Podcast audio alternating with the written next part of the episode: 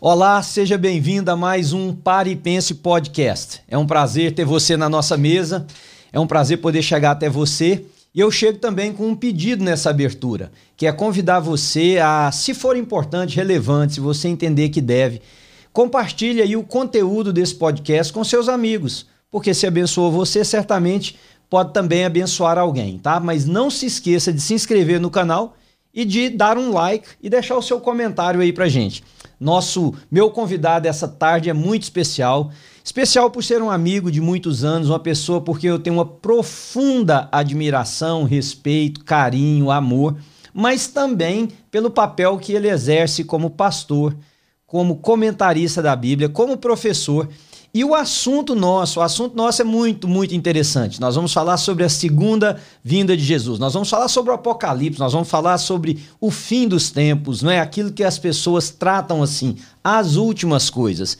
Então, já vai aí, ó, espalha, copia o link desse vídeo, manda para os seus amigos, porque vai ser um bate-papo muito interessante. Meu convidado de hoje é nada mais, nada menos do que o reverendo Hernandes Dias Lopes. É um Seja bem-vindo, querido. Seja bem-vindo. É uma honra estar aqui com você, é uma honra estar com as pessoas que estão nos acompanhando.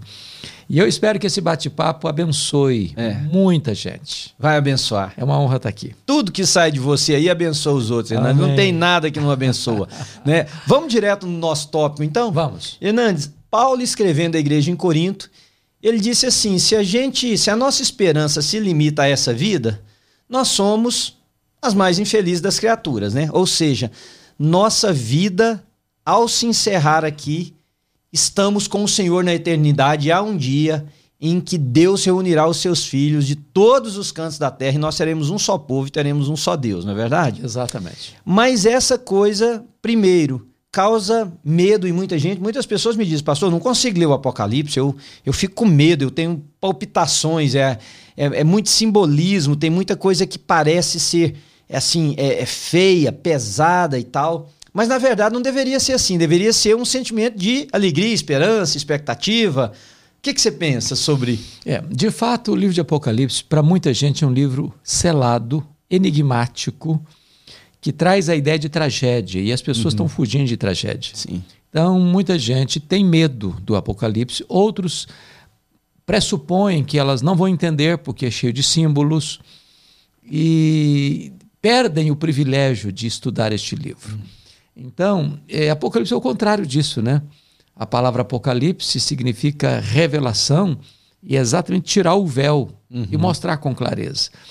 Ah, de todos os livros da Bíblia, talvez o que mais traz segurança, esperança, convicção de vitória, certeza inabalável é este livro. Hum. Porque é o livro que trata da, da luta do mundo contra a igreja, contra Cristo e a sua igreja, mas da vitória retumbante de Cristo e da sua igreja é. a todos os seus inimigos. Amém. E fecha as cortinas retratando novos céus e nova terra e a igreja reinando com Cristo para todo sempre.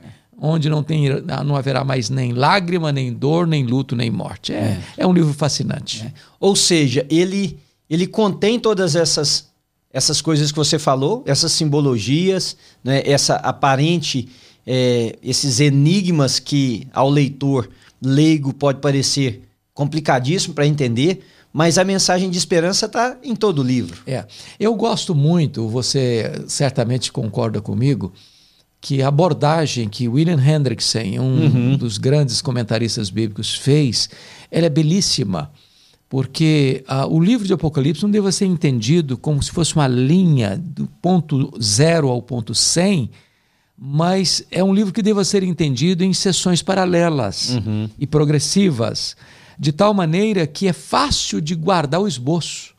E eu, eu, vou passar esse esboço aqui agora é. para quem está nos acompanhando. E se você tiver uma caneta e um papel, anote aí, porque é fácil. E você, fácil. guardando esse esqueleto, você começa a entender o livro todo. Hum. Então, então vamos lá. Vamos lá. Um a três são os sete candeeiros, as sete igrejas. Uhum.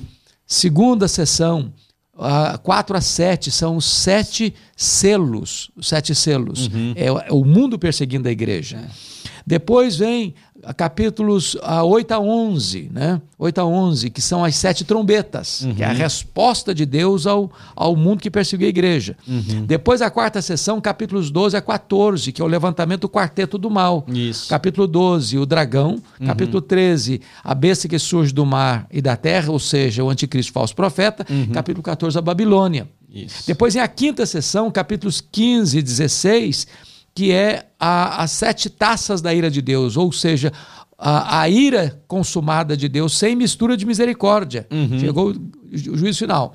Depois, a sexta sessão são os capítulos 17, 18 e 19.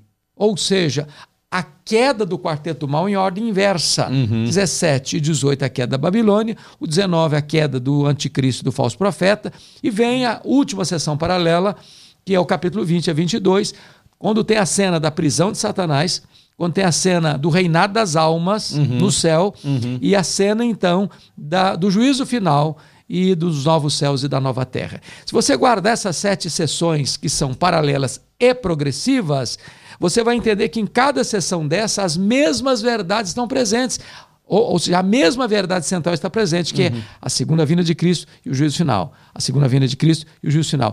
Essa repetição dessas mesmas verdades essenciais, a segunda vinda e o juízo, estão presentes nas todas, em todas as sete sessões paralelas. Uhum. Guardando isso, você tem uma compreensão muito mais clara, muito mais lúcida, muito mais simples e muito mais é, consistente uhum. deste fascinante livro da Bíblia. Tá. Hernandes, o que, que você considera essencial para um cristão saber do Apocalipse? Vamos supor que uma pessoa diga assim, mas o o que que eu devo saber sobre o Apocalipse? Vamos Boa lá, pergunta, alguma... Manuel. Eu acho que a verdade central do livro, central, é que o nosso Deus está no trono. Amém. É que o Cordeiro tem o livro da história nas suas mãos. Que a história não está à deriva, uhum. que a história não está dando volta, como pensavam os gregos, que a história não caminha como uma, um caminhão sem freio, ladeira abaixo, como pensam os, existencialistas, uhum. que a história Vou usar uma palavra difícil, mas vou, dar, vou dar a definição. Sim. A história é teleológica. Uhum. A história caminha para um telos, para um fim, para uma consumação. Uhum. Quem está levando a história para essa consumação é Cristo.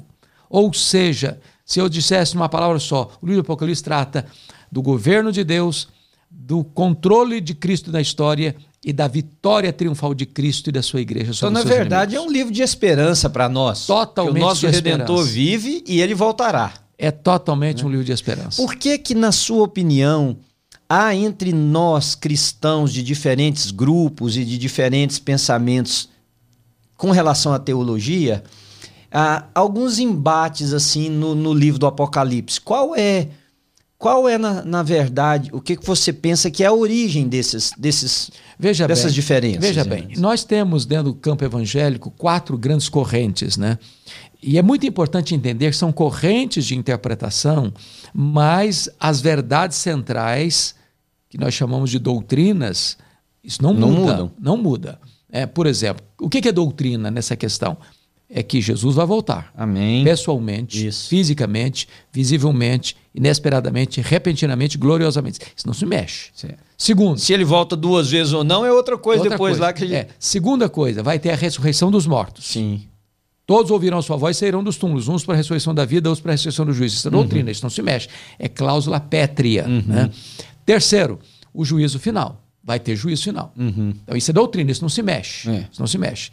O que, que é doutrina? É que vai ter bem-aventurança eterna, o céu, e vai ter condenação eterna, o inferno. Isso, isso é doutrina. Agora, as correntes se dividiram em quatro correntes básicas no entendimento dessas doutrinas. Uhum. Eu não posso negar essa doutrina, uma delas, sequer uma delas, dizer, não, eu sou um cristão. Não, não Deixa dá. eu te colocar uma coisa. Será que eu poderia dizer assim, a aplicabilidade dessas verdades é o que se discute? É o que se discute. Por exemplo, um é pré-milenista dispensacionalista, outro é pré-milenista histórico, outro é Isso. é pós-milenista, outro é amilenista. É. Vamos dizer, há espaço Há espaço na igreja evangélica para eu seguir esta ou aquela? O livro fala do milênio isso nós não encostamos. Alguns entendem esse milênio aplicado de maneiras diferentes. É, uns entendem que esse milênio, como os pré-milenistas todos, entendem que ele é literal, como Isso. se Cristo estivesse reinando fisicamente uhum, uhum. aqui, e outros entendem como os, os amilenistas e os pós-milenistas que esse milênio é real, mas não literal. Isso. É que compreende o período da primeira e segunda vinda de Cristo. Isso, isso. O que entendemos Uhum. vai É. ser a posição mais plausível. E- exatamente, exatamente. Ou uma outra coisa, Hernandes, com relação a, por exemplo, o falso profeta, a sua manifestação, o aparecimento, o surgimento do anticristo, da besta. Todas as vezes que surge uma tecnologia nova, por exemplo, pessoas atribuem isso a essa aparição. Agora na, na vacina, né? Muita gente diz que havia um, um- um- um microchip na vacina que seria aplicado e tal. Estas coisas cria um sensacionalismo que às vezes rouba a percepção do que o texto está querendo nos ensinar, É não? exatamente isso. É, é, eu acho que e, essa, essa, esse assodamento, essa pressa das pessoas de quererem categorizar, não, isso aqui é a marca da besta, com muita gente, a vacina é a marca da besta, Uhum. e muita gente não se vacinou por causa dessa, essa concepção, essa ideia que é equivocada. Sim. Equivocada. Isso gera sensacionalismo, isso gera um segundo problema. Se eu estou falando que o anticristo, é, é, essa é a marca dele que está aqui, agora, então eu estou marcando uma data para Jesus voltar. É. E todas as pessoas que marcaram uma data para Jesus voltar se frustraram, caíram no E ridículo. foi um desastre, né? E um desastre, caíram no ridículo. Então, aquele, acerca daquele dia e hora, não compete a nós saber. Uhum. Isso é da economia do Pai. Então, nós não podemos ser apressados de jeito nenhum, inconsequentes, para fazer determinadas afirmações que Deus não, nos dá, não está nos autorizando a fazer. né? O que nós devemos viver, sim, com vigilância. E mais, eu acho que essa visão, Manuel, ah, desse sensacionalismo, é, é, gera também uma outra ideia perigosa. É a ideia de é, quanto pior, melhor, porque Jesus está mais perto de voltar. É. É a ideia de que deixa o diabo agir e vamos cruzar Uhum. os braços, porque Jesus vai voltar e eu estou salvo, que os outros se danem. Uhum. Não, não, não. A nossa visão não deve ser esta. A nossa visão é de que a igreja é sal da terra, é luz do mundo, ela é uma agência ah, de proclamar o evangelho neste mundo que está sem esperança, porque não há esperança para o homem fora do evangelho. É. Amém. E a É missão da igreja é levar a esperança do evangelho. Isso. Hernandes, e você não crê que esta posição muito sensacionalista, ou seja, usar o livro do Apocalipse para criar esse, esse barulho, esse sensacionalismo, faz com que as pessoas fujam da mensagem central dele e se prendam a essas coisas que são tão periféricas? Porque, por exemplo, você falou de verdades. Você não citou mais do que cinco que estão claras nesse livro. Elas sustentariam toda a nossa teologia do fim dos tempos. Exato, Não é? exato. Mas tem tantas outras coisinhas, por exemplo, o cavalo branco, se ele é branco por isso, ou se o vermelho é vermelho por causa daquilo. E as pessoas às vezes gastam mais tempo na cor do cavalo do que Na lição na central. lição central. É, todas as vezes que as pessoas perdem a essência da mensagem pelos detalhes metodológicos ou pelos símbolos, elas perderam a essência. A essência. Então, a Bíblia é um livro que precisa ser não só lido, mas ser corretamente interpretado. E nós temos é, é, leis, princípios de interpretação da Bíblia, que nós chamamos da ciência da hermenêutica, né? Então a Bíblia, ela interpreta a Bíblia. Se eu pego um texto, por exemplo, você citou o caso do milênio, né? Que só aparece a palavra milênio lá em Apocalipse capítulo 20, né? Então, se eu, se, eu, se eu pego um texto que a gente chama de um texto complexo, eu tenho que interpretar esse texto à luz de um texto claro. Não o contrário, interpretar É. um texto claro à luz de um texto complexo. Então, se eu seguir as normas, as regras da interpretação da Bíblia, a possibilidade de eu acertar, de eu, de eu entender melhor esse texto, é muito maior. De ficar aqui correndo para lá e para cá, estourou uma, uma bomba. Isso. Ah, é, cumpriu essa profecia. É, por exemplo, A agora lá, da né? Rússia, né? Isto. A invasão da Rússia à O Ucrânia. pessoal já está falando que é Gog e Magog se É. alinhando, porque a possibilidade de que a, a China se una, então. Então as pessoas vivem nesse sobressalto, Uhum. vivem inseguras, vivem amedrontadas, vivem acuadas pelo medo, quando na verdade a fé cristã nos dá serenidade, nos dá firmeza, nos dá estabilidade e mais saber que a história está rigorosamente nas mãos do nosso Senhor. Aliás, nós deveríamos, de certa maneira, não negando o fato de que o desconhecido causa medo e de que qualquer guerra vai ter consequências humanitárias terríveis, mas o nosso Senhor vai voltar um dia. E na hora que ele voltar, isso deveria ser um momento de expectativa nossa, não é? Yeah. Porque nós vamos para casa, vamos, vamos Yeah. novo céu e nova terra. Yeah. né? E não o contrário, gerar medo. É, a- enquanto vivemos aqui, o céu desce à terra. Quando Jesus voltar, nós subiremos para o céu. É. Então, aqui ou lá, nós estamos com Ele Amém. e Ele está conosco. Amém. A nossa segurança está garantida e segura. É. Hernandes, a Jesus voltará. A Bíblia diz que, dada a ordem no céu, tocar das trombetas, o nosso Senhor voltará com poder e com grande glória, né? Exato. Aqueles que ah, morreram em Cristo vão ressuscitar e, e nós, os que estivermos vivos, vamos encontrar com o Senhor nos ares. Fala dessa, dessa parousia, dessa vinda, desse retorno de Cristo. Quando nós pensamos assim, e hoje um grande número do cristianismo brasileiro pensa nessa segunda vinda de uma forma é, é, dupla, né? Jesus vem, reina, tem um momento e depois Jesus volta de novo para poder arrebanhar aqueles que na grande tribulação se arrependeram, enfim. Você acha que perceber Jesus voltando de uma ou de duas maneiras pode mudar o conceito das pessoas com relação ao cristianismo? Pode. Veja bem, a questão, essa ideia de que haverá um arrebatamento secreto, Uhum. né? como por exemplo, nós estamos nesse estúdio aqui, estamos aqui em três pessoas. Imagine que apenas duas pessoas sobem, apenas uma pessoa sobe, e aí cadê a pessoa? Ah, cadê? Cadê? Sumiu e tal. É a ideia lá do, Do left behind, deixado é, para trás. para né? trás. Aí o piloto é crente, aí o avião está lá a 3 mil metros de altura, e daqui a pouco o piloto some, o avião fica desgovernado. Né? Essa ideia não tem base sólida nas Escrituras.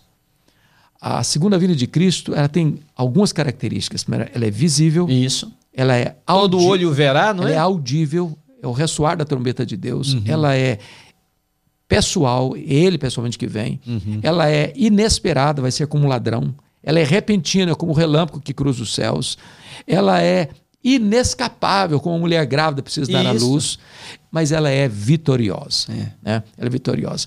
Ah, não há essa ideia de que ah, tem um arrebatamento secreto agora para só depois, então, vai ter uma segunda vinda visível Uhum. e a igreja vai ser tirada da grande tribulação. A igreja é martírica. Está lá claramente em 2 Tessalonicenses, capítulo 1. Uhum. A igreja será tirada do meio da tribulação e não da tribulação. É. Então, Ou seja, a igreja vai sofrer perseguições. sempre sofreu, sempre sofreu e Uhum. não será diferente. né? Então, quando Jesus volta, esse é o ápice da história. Esse é, é- é- todas as parábolas que Jesus contou nos evangelhos e todo o Novo Testamento traz essa ideia. Jesus voltou, a história entra na sua consumação. Uhum. Aí é a ressurreição dos mortos, aí é a transformação dos vivos, aí é a cena do juízo final, aí é céu, aí é inferno. Uhum. Não tem mais chance de salvação depois que Jesus Cristo volta. A ho- agora, hoje é o dia. É. Agora é a hora. Ou seja, essa ideia de que. Porque há algumas pessoas que dizem assim: não, mas quando a igreja for arrebatada, vai ser um sinal de que Jesus está voltando. Então, aqueles que se recusaram converter vão, vendo tudo isso, se entregar a Jesus, passar por um período, vai, tipo de, de, de purgatório quase, para que Uma voltar. segunda chance. Agora, engraçado é que no, a Bíblia já diz que mesmo se um dos mortos voltarem, Yeah. que as pessoas não É, necessariamente e, e cria nas acreditariam, pessoas, Manuel, cria nas pessoas uma falsa expectativa, uma falsa esperança. né? Se eu não for na primeira, eu vou na segunda. É, é. Se eu não for na primeira chamada, eu vou na segunda. Quando a Bíblia não traz essa ideia de uma segunda chance, de uma segunda chamada, de uma segunda época, um segundo turno. É. Sabe o que, que eu digo? Eu, quando eu dava aula no seminário aqui em Boston, eu falava isso muito para os alunos. Se você crê que ele vem duas vezes, tudo certo, isso é com você. Mas fica preparado para ir na primeira. vem duas, mas vai na primeira, é melhor. É, vai vai- que não vai- tem a né? segunda, você tá. Você tá né? no salvo. Essa da repescagem aí não é, uma boa. Né? É, é boa. Hernandes, simbolismos. Tantos que tem. Aham. Eu, eu tenho uma pergunta aqui para você, mas deixa eu te ouvir primeiro assim. Quais dos simbolismos, na sua experiência de exegeta, de comentarista bíblico, você pensaria assim como sendo os mais relevantes no Apocalipse? Veja bem, todo livro é simbólico. né? a partir da primeira sessão paralelo, no capítulo 1 a 3, que fala ah, dos candeeiros. Candeeiro é, é, é uma coisa de emitir luz, claridade. A igreja é a luz do mundo. Isso. Então já é um símbolo, né? O símbolo da igreja. Quando você vê os selos, porque o livro estava selado por dentro e por fora. Uhum. E houve uma pergunta que ninguém respondia. Quem é digno Quem de é abrir? digno de abrir o livro e desatar-lhe os selos? Não foi encontrado alguém digno nem de olhar para o livro. É. E então João chorava. Quando ele escuta a voz, não chores, porque o leão da tribo de Judá, a raiz de Davi, venceu para abrir o livro, Amém. desatar os seus selos. E aí os selos vão sendo abertos, né? O cavalo branco, é, esse você vê, a- a- o símbolo é tão complexo que alguns acham que o cavalo branco é o anticristo, outros acham que é Cristo. Então Isso, imagine você bem, o- o a- o oposto. oposto, né? E aí eu entendo aqui o cavalo branco é o próprio Cristo, né, Uhum. que saiu vencendo e para vencer, e é só Jesus que sai para vencendo e para vencer. O cavalo vermelho fala da guerra, o cavalo preto fala é, é, é, da fome, o cavalo amarelo Uhum. fala da morte. Então, tudo isso traz a ideia de um mundo que persegue, que massacra a igreja. Uhum. Né? Massacra a igreja. E aí você vem o outro símbolo que são as trombetas. O que é uma trombeta? É um, um aviso. É um aviso, é um, um aviso. Então, os juízos de Deus que caem sobre o mar, sobre os rios, sobre a terra, sobre os astros, sobre os homens, sempre está lá. É um juízo misturado com misericórdia. Muito daquilo que se atribui a fenômenos puramente naturais, como por exemplo, terremotos, maremotos, né, tsunamis, né, fenômenos aí da natureza, que como se fosse a mãe natureza reagindo, como se a natureza fosse um, independente para agir, são trombetas de Deus, avisando os homens que ainda tem tempo de se arrepender. Né? Então são símbolos. Quando você vê o quarteto do mal, né, o dragão, né, o dragão, o anticristo. Agora, volta só um pouquinho. Volta. Pega um desses personagens aí agora do quarteto Sim. e vamos tentar passar da forma mais clara para as pessoas, simples. porque tem gente que acha que o dragão é, vai, uma, uma denominação religiosa, ou o dragão é um presidente, ou o anticristo é um político que se levantará. Vamos tentar. Ok. Assim- Veja, veja bem, o dragão claramente está posto lá, que o dragão está falando de Satanás. Uhum. É, Satanás. Ele é a antiga serpente, ele é o dragão. É, é Satanás. O Satanás ele sempre procurou imitar Deus. Né? Porque Deus é trino, Pai, Uhum. Filho e Espírito Santo, e ele vai querer ser também. Então é o dragão, anticristo, falso profeta. Uhum. né? Porque o- a segunda pessoa da Trindade se encarnou, o diabo vai querer também ter essa experiência. Então ele vai como que uma espécie de encarnação no anticristo. Hum. O anticristo vai dar. Ou seja, vai ele dar, vai possuir de tal maneira uma pessoa que seria. como se fosse uma encarnação. Uhum. Terceiro, porque Jesus tem uma noiva, a igreja, ele vai querer também ter uma, que é a grande meretriz, a Babilônia. Uhum. né? Porque Jesus tem o selo, né, o selo do Espírito Santo, ele também vai querer ter o selo dele, a marca da besta. né? Hum. Então, o diabo está sempre tentando imitar. Ele não pode ser, ele tenta imitar. Ah, quando a Bíblia fala do anticristo, por exemplo, que vai receber todo o poder de Satanás, é uma coisa muito importante dizer isso. Lá em Apocalipse 13, versículos 7 e 8, diz que todos vão adorar o anticristo. Todos, todas as nações, todos os povos, todas as tribos, todos, exceto, exceto aqueles cujos nomes estão escritos no livro da vida do Cordeiro. Em outras palavras, nenhum crente, por menor que seja, por mais fraco que seja, salvo pela graça, remido no sangue do Cordeiro, cujo nome está escrito no livro da vida, nenhum desses vai se curvar ao anticristo, vai adorar o anticristo.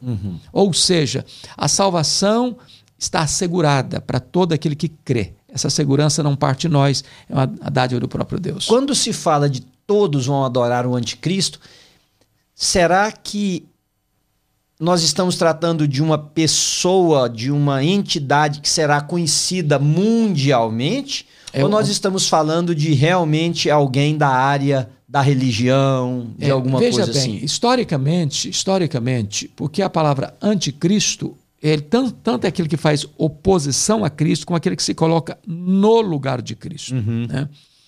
Então, historicamente, muitas personagens receberam essa titulação, né? desde Nero, né? Uhum. Domiciano, é, mais tarde o Hitler, é, Na- Napoleão Bonaparte antes dele. Uhum. Isso. Mas os, os, os reformadores todos e todas as confissões de fé reformadas atribuíram é, a- ao Papa. Uhum. Talvez até porque ele, ah, na postura que ocupa, ele é uma espécie de usurpação do Deus Pai, do Deus Filho, do Deus Espírito Santo. Uhum. É, por exemplo, ele usurpa o lugar de Deus Pai lá em Mateus 23, 9. Uhum. A ninguém na terra chameis vosso Pai. É. Papa significa Pai. Uhum. Usurpa o lugar de, do Filho quando ele se autoproclama a pedra fundamental da igreja. Uhum. É o fundamento da igreja. Ou quando ele se proclama também é, o vicários ou sumo sacerdote, ah, o sumo sacerdote, o sumo pontífice. O sumo pontífice. A palavra sumo pontífice é uma palavra é, latina, né? É. Que significa supremo construtor de pontos, Isso. ou sumo, me, supremo mediador. Uhum. Então, tá... Ou a, essa última ponte, nós podemos é. dizer, né? É. Que a, a, ninguém existe entre Deus e os homens é. a não ser Jesus Cristo. A não ser Jesus Cristo. E ele usurpa o lugar do Espírito Santo quando ele se autoproclama vicários filidei, ou seja, uhum. o substituto do Filho de Deus. Quando uhum. a gente sabe que o substituto do Filho de Deus é o Espírito Santo. Jesus Sim. disse: Eu vou para o Pai, mas eu enviarei o outro consolador. E uhum. vale destacar, e você se lembra disso, que na língua grega tem duas palavras para outro, né? Uhum. Tem a palavra heteros, que é outro de outra natureza, e a palavra alos, que é outro da mesma, mesma natureza. natureza. Então, o Espírito Santo é o alus paráclitos, ele é o outro da mesma essência do Filho, uhum. porque ele é Deus tanto quanto. Né? Então, os, todos os reformadores entendiam que o Papa seria essa figura do anticristo. Ok. Porém. Agora, o Papa como pessoa, tipo o que nós temos agora, ou o papado não, como o papado instituição? Como, o papado como instituição. Ok. Como instituição. Agora. Aquilo ao o, que se propõe quem é, está naquele quem está lugar. naquela posição. Agora, nós entendemos que o anticristo vai ter um sistema por trás dele. Uh, um sistema por trás dele, mas ele será uma personalidade. Hum. É número de homem. Ok. É, é uma pessoa, É uma então. pessoa. Ele pode estar ocupando um cargo religioso ou político. Não, a sua pergunta é ou... é muito boa. Sua pergunta é muito boa, porque veja bem, lá em Apocalipse 3 está claro, o anticristo vai ser uma figura política. Política. Enquanto o falso profeta que vai dar sustentação a ele será uma figura religiosa. religiosa. Então, o falso profeta vai fazer o meio de campo uhum, para uhum. incensar esse grande líder mundial, uhum. né, que vai é. ganhar notoriedade. Agora, vale destacar outra coisa, Manuel, diante da sua pergunta.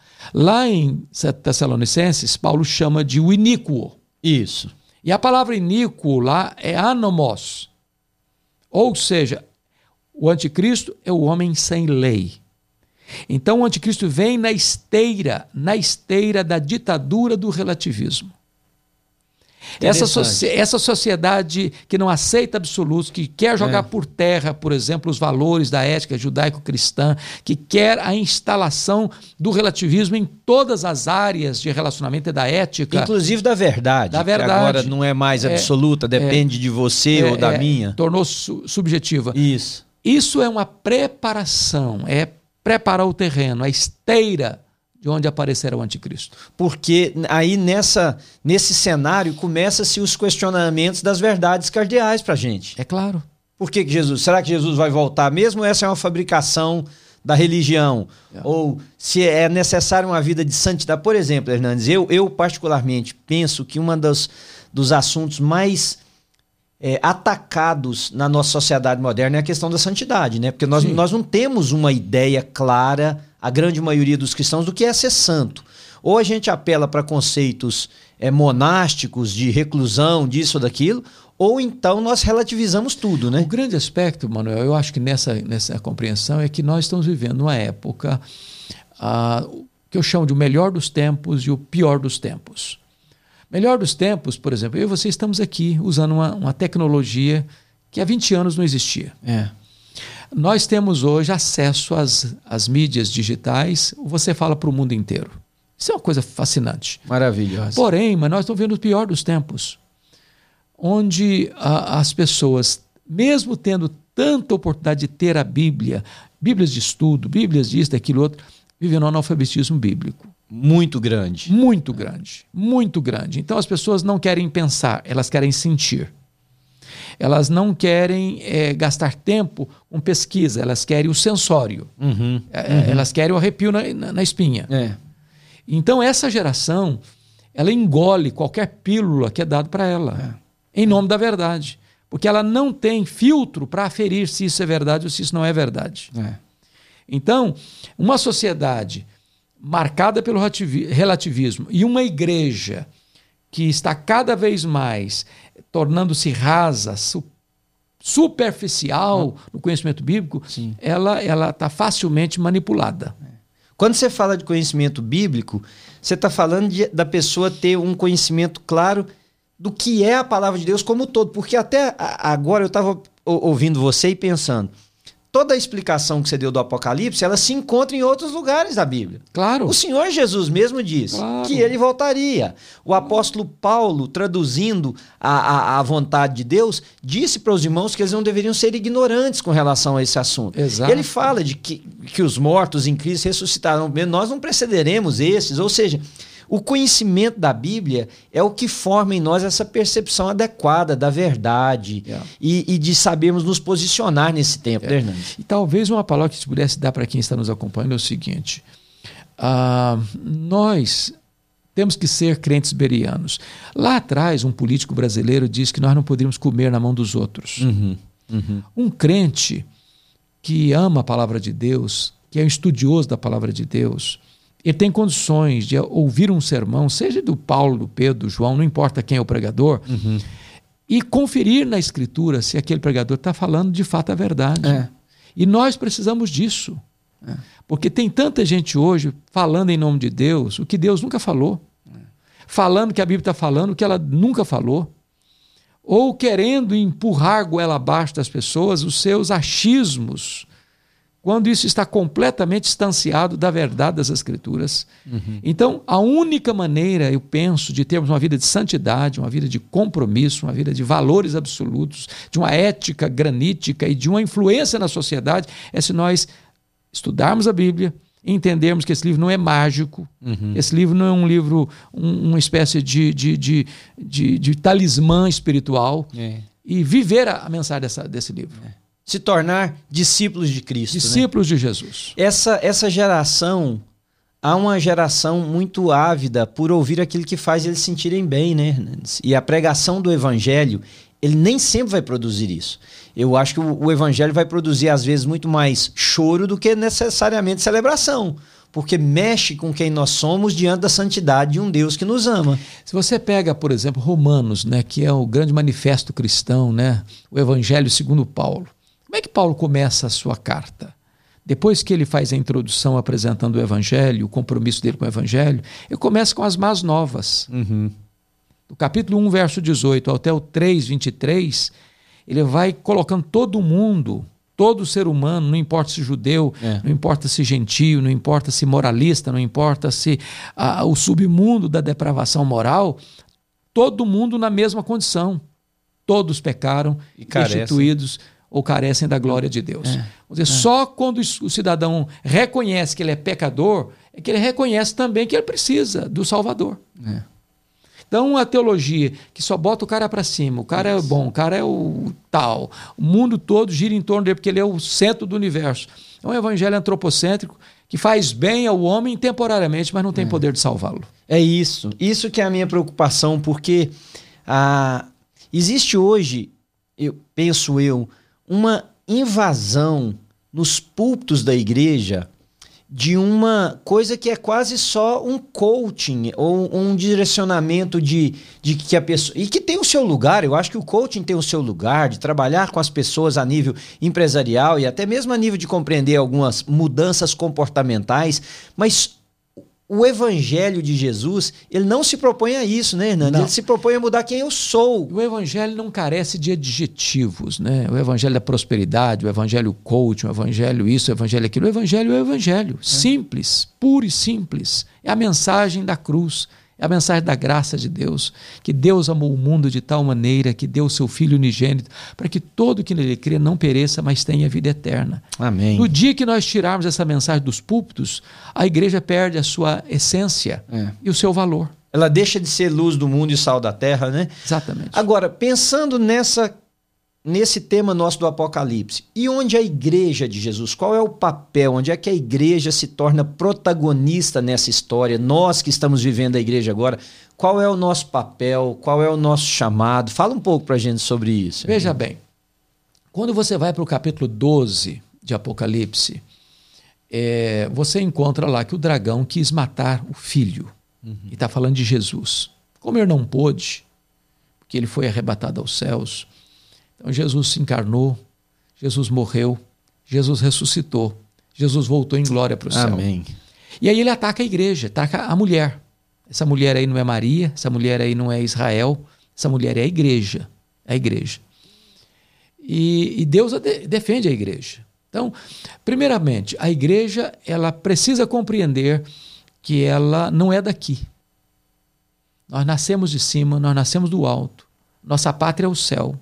Nós estamos aqui como embaixadores de Deus, rogando aos homens em nome de Cristo que se reconciliem com Deus. Um embaixador, ele está num outro país, que uhum. não o seu país.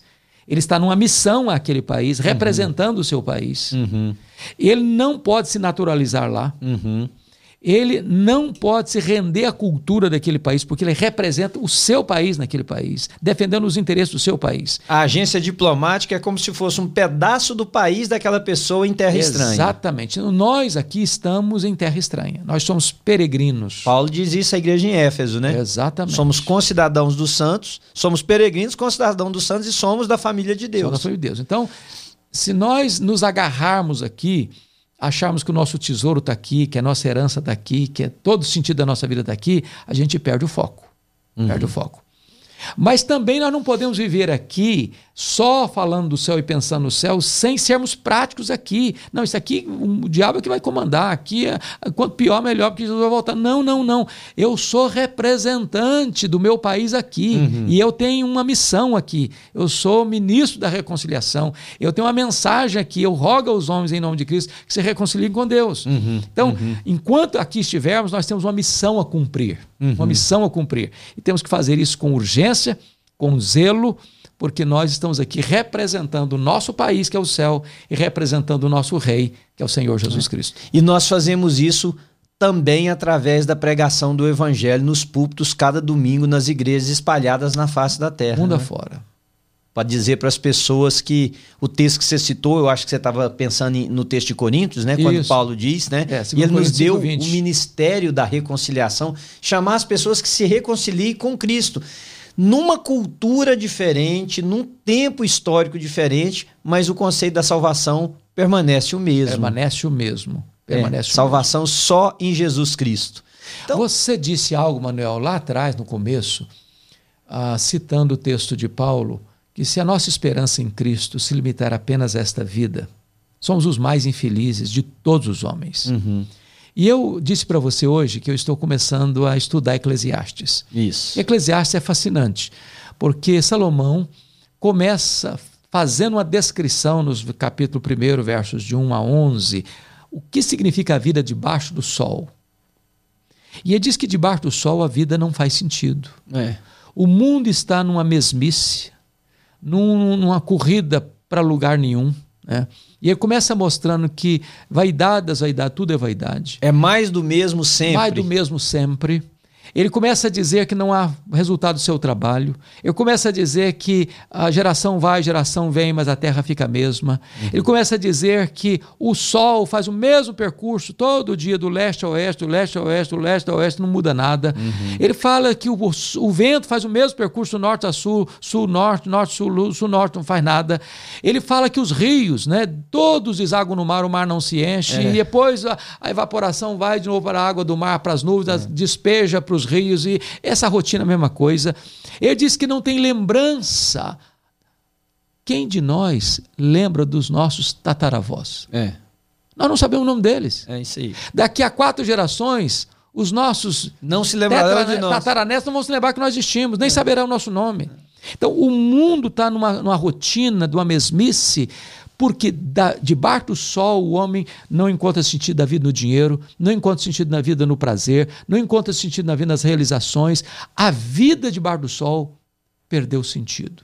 Nós temos que buscar sentido da vida acima do sol. Opa, peraí, agora nós demos um pulo lá pro Velho É. Testamento, mas foi uma coisa interessante, porque esse livro já foi chamado do livro mais mal-humorado da É. Bíblia. Ah, é, o seu escritor já foi acusado de estar em profunda depressão, É. né? de que o Eclesiastes é um livro de quem está vivendo um momento de pecado da vida, mas você está apresentando uma outra Uma possibilidade. Outra versão. É. O entendimento é que Salomão escreve esse livro contando as, as, os dramas que ele viveu de afastamento de é Deus. Uma reflexão, é uma reflexão, acha? uma reflexão. Mas intencionalmente ele está nos levando, nos levando a essa compreensão que a vida debaixo do sol não faz sentido. Hum. Mas ele vai levando o leitor a uma compreensão de que a suma de tudo, de tudo, de tudo é temer a Deus é. e fazer a sua vontade. Então, o ponto que eu queria levantar aqui para a nossa discussão é essa. Não há esperança para o homem a não ser em Deus, a não ser em Cristo, a não ser no Evangelho. O cara pode ser o mais rico, morar no apartamento de cobertura, na mansão mais cara, ter o carro mais luxuoso, é, morar na casa mais bonita, é, fazer as viagens mais fantásticas, usar as roupas de grifes mais caras, ter o maior fortuna e tesouro do mundo. Ele tem uma vida vazia, é. a não ser que tenha um encontro com Deus. Não há um teólogo que diz que o ser humano tem um buraco no coração que só Deus de tem. A, a, a, medida de tapar, né? o formato de Deus. É. é essa, essa, essa necessidade que não se satisfaz em nenhuma outra coisa ou pessoa a não ser em Cristo Jesus. Né? O próprio Deus é, é que sacia isso aí em nós. Mas uh, deixa eu voltar um pouquinho volta, então no Eclesiastes. Volta, né? volta, Só, não, não no Eclesiastes em si. Nessa esperança que, nos deve, que deveria nos levar a um, um outro lugar no campo existencial. Fala um pouquinho mais disso para nós, porque se olharmos para a vida, a gente nasce e vai morrer, o sol vai fazer o mesmo percurso, a água vai correr para a mesma direção, a terra é a mesma sempre. Não há, inclusive, a escrita dos livros, não há livro, é um, não tem tanto de livro que se escreva e é um enfado. Tudo é enfado e tudo é cansaço. Como sem correr o risco de fazer aquilo que nós estávamos falando aqui, que não é evangelho, que é tentar dar palavras-chave e coisa para as pessoas. Como é que se vive acima disso? O que, como é que se vive, a vive acima disso? É entender o que o Evangelho trouxe, vamos dizer. A vida, por exemplo, quando você tem o conhecimento da graça, o percurso do sol não é rotina. Uhum. O sol, lá no Salmo 19, diz que é como um noivo fazendo a sua caminhada pela passarela, uhum. onde a manifestação da glória de Deus. Né? Quando você tem essa visão, a, a natureza não está numa rotina enfadonha, não. As, as árvores batem palmas, uhum. exaltando a Deus. Uhum. Quando você tem a compreensão correta uh, do que é o Evangelho da Graça, tudo faz sentido para você, desde uma flor, o sorriso de uma criança, o novo dia que começa, que não começa com rotina, não, as misericórdias de Deus se, se renovam ao nosso hum. favor. O seu trabalho não é cansaço e fadiga, não. O seu trabalho no Senhor não é vão. Hum. Então, tudo faz sentido. A vida faz sentido, nascer faz sentido, viver faz sentido, morrer faz sentido, celebrar a vida faz sentido, chorar faz sentido, hum. é, sofrer faz sentido. Tudo então, encontra um sentido diferente em Cristo. Em Cristo Jesus, tudo. Aliás, o texto que você sentido. citou de Lamentações, né? Eu acho que o profeta fez uma pergunta. É uma exclamação, mas eu acho que é uma pergunta. Eu quero trazer à memória aquilo que pode me dar esperança. Que é, é, quando ele diz o texto que você citou, né? O quê? Que as misericórdias do Senhor se renovam a cada manhã. Quem mais tenho eu a não ser o Senhor? O Senhor é a minha porção, né? Exato. Tudo aquilo que está descrito ali. Hernandes, encerra pra gente então. Uma palavra aí, fechando o nosso, a nossa conversa pode pegar só o Apocalipse ou mistura o Apocalipse com o Eclesiastes. Deixa algo para os nossos ouvintes lembrarem dessa conversa aqui. Manuel, é um privilégio estar aqui com você, primeiramente, um privilégio estar falando com aquelas pessoas que estão nos assistindo. Obrigado por esse convite. Oh, prazer é meu, você e sabe. E eu gostaria de me dirigir diretamente às pessoas que estão com a gente. Olha, a vida é um presente de Deus, viver é um privilégio. Há muitas pessoas que estão desistindo da vida há outras que estão buscando um sentido para a vida. Salomão tentou buscar esse sentido para a vida na bebida, na riqueza, no sexo, na fama, e descobriu que nada disso fazia sentido. Talvez você já buscou o sentido da vida em tantos lugares, já bateu em tantas portas. Quem sabe até hoje você conseguiu coisas, bens materiais, talvez você fez os cursos os melhores cursos. Talvez você hoje tenha uma carreira profissional vitoriosa. Talvez você seja uma pessoa reconhecida. Talvez você seja uma pessoa até muito querida pela sua família, pelos seus amigos. Talvez você tenha hoje muitos troféus de honra ou mérito, muitas medalhas das suas grandes conquistas. Mas quem sabe, até hoje, nada disso preencheu o vazio do seu coração. Eu quero lhe dizer que A, a vida é saborosa, é, é linda, é maravilhosa. E você pode viver a vida vivendo uma vida plena, maiúscula, superlativa, abundante, feliz, porque Deus trouxe para nós a verdadeira felicidade. A verdadeira felicidade não está nas coisas, está em Deus, é na presença de Deus que tem plenitude e alegria, é a destra de Deus que tem delícias perpetuamente. Uhum. Eu convido você a ter um encontro com Deus. Jesus Cristo, Filho de Deus, veio a este mundo, morreu, foi sepultado, mas ressuscitou. Amém. Ele voltou para o céu. Ele é a nossa esperança, ele é a nossa única esperança. E quando você entrega a sua vida para ele, toda a sua vida começa a fazer sentido.